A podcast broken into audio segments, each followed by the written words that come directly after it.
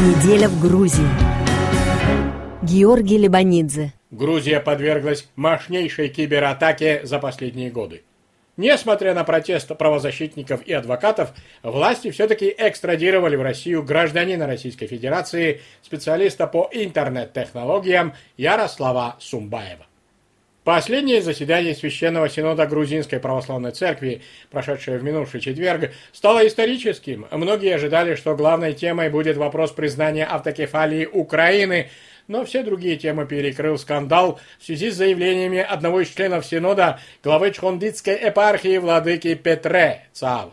Этот иерарх и раньше довольно остро критиковал главу грузинской православной церкви Илью II, а особенно за нежелание обратиться к властям с просьбой о помиловании отца Георгия Мамаладзе, осужденного за попытку отравления помощника патриарха.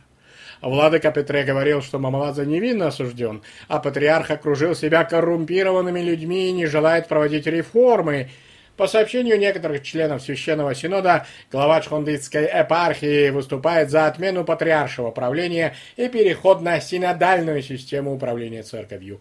В четверг Священный Синод постановил лишить отца Петре сана владыки, ему запрещено совершать таинство, и он исключен из состава Синода – Выйдя из здания патриархии, бывший владыка Петре сказал, что считает решение Синода неканоническим и несправедливым, а самого патриарха он обвинил в страшном содомском грехе. «Я изобличил католикоса-патриарха Грузии. Сегодня у нации есть священный Синод, председатель которого пленен грехом гомосексуализма», заявил отец Петре. При этом он употребил другой, менее корректный термин – Скандальное заявление транслировалось в прямом эфире всех общенациональных телекомпаний и шокировало общество.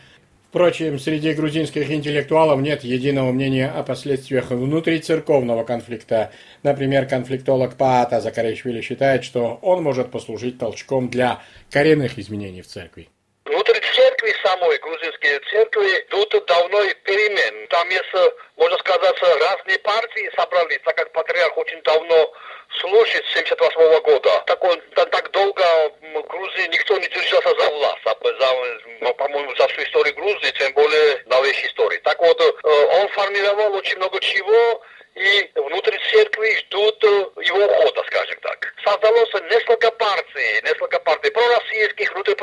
несколько партий, прогрузинских, внутри прогрузинских несколько партий, там прозападные и так далее, националисты, там либералы, Э, может быть, там настоящие православные и псевдоправославные, все собралось там уже. И все ждут этих перемен. Вчера была какая-то кульминация, но нервы не, не смогли выдержать у некоторых. Так что вот такая ситуация, и оно происходит, можно сказать, как спектакль перед грузинским обществом. И все очень расстроены, потому что церковь является одним из основ, скажем так, стабильности, можно сказать, в Грузии. Все остальное нестабильно заявил Паата Закаришвили.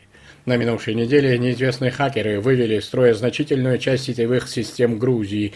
Самой мощной за все последние годы кибератаки подверглись в первую очередь правительственные сайты, а также сайты частных компаний. Эксперты по кибербезопасности утверждают, что атака на грузинские сайты была самой мощной после 2008 года, когда во время пятидневной войны неизвестные нанесли значительный вред сетевым системам страны. МВД Грузии возбудило уголовное дело по двум статьям Уголовного кодекса, но пока сообщается лишь, что атака осуществлена не с территории самой Грузии, а из другого государства, которое не называется. На четвертом форуме народной дипломатии НАТО-Грузия, прошедшем в грузинской столице, одной из главных тем обсуждения стала как раз проблема кибербезопасности и объединения усилий для совместной борьбы против технологий гибридной войны.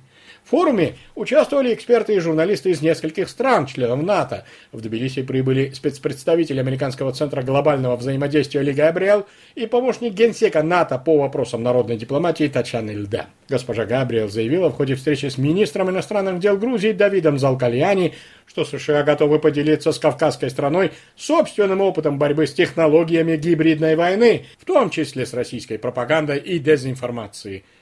На минувшей неделе в Грузии продолжали обсуждать историю российского специалиста по интернет-технологиям Ярослава Сумбаева, которого грузинские власти, несмотря на протесты правозащитников и адвокатов, все-таки выдали России. На родине Сумбаев проходит одним из обвиняемых по нашумевшему делу об интернет-махинациях с железнодорожными билетами. Но против Сумбаева могут выдвинуть еще более тяжкое обвинение в организации убийства следователя Евгении Шишкиной, которая и занималась так называемым железнодорожным делом. В прошлом году Сумбаева арестовали в Грузии по обвинению в незаконном ношении оружия. Москва потребовала его экстрадиции. Сам задержанный утверждал, что его преследуют российские спецслужбы, поскольку он якобы много знает о вмешательстве российских хакеров в президентскую кампанию США 2016 года. Сумбаев категорически отрицал причастность к убийству следователя Шишкина. Он и его адвокат Иманен Уракидзе утверждали, что в России подозреваемый может подвергнуться пыткам. Вопрос об экстрадиции по закону мог решить министр юстиции Теа Цулукьяни. После того, как Верховный суд Грузии отклонил ходатайство Сумбаева о предоставлении ему политического убежища, министр Цулукьяни подписала приказ об экстрадиции гражданина России на родину. Отвечая на жесткую критику со стороны грузинских правозащитников, министр разъяснила, что предварительно еще в начале сентября получила от Страсбургского суда по правам человека документ, согласно которому Европейский суд не видит препятствий для экстрадиции. Министр юстиции при этом многозначительно заметила, что Грузия, по ее словам, не будет пристанищем для тех, кто совершил уголовные преступления в своих странах. В Грузии вновь официально отметили День абхазского языка. Этот день на государственном уровне отмечается уже несколько лет. Государственный министр по примирению и гражданскому равноправию Катаван Сихалашвили напомнила в беседе с журналистами, что абхазский наряду с грузинским объявлен государственным языком страны, и грузинское государство обязано о нем заботиться – из бюджета страны ежегодно тратятся немалые средства для различных мероприятий, связанных с популяризацией абхазского языка и обучения детей.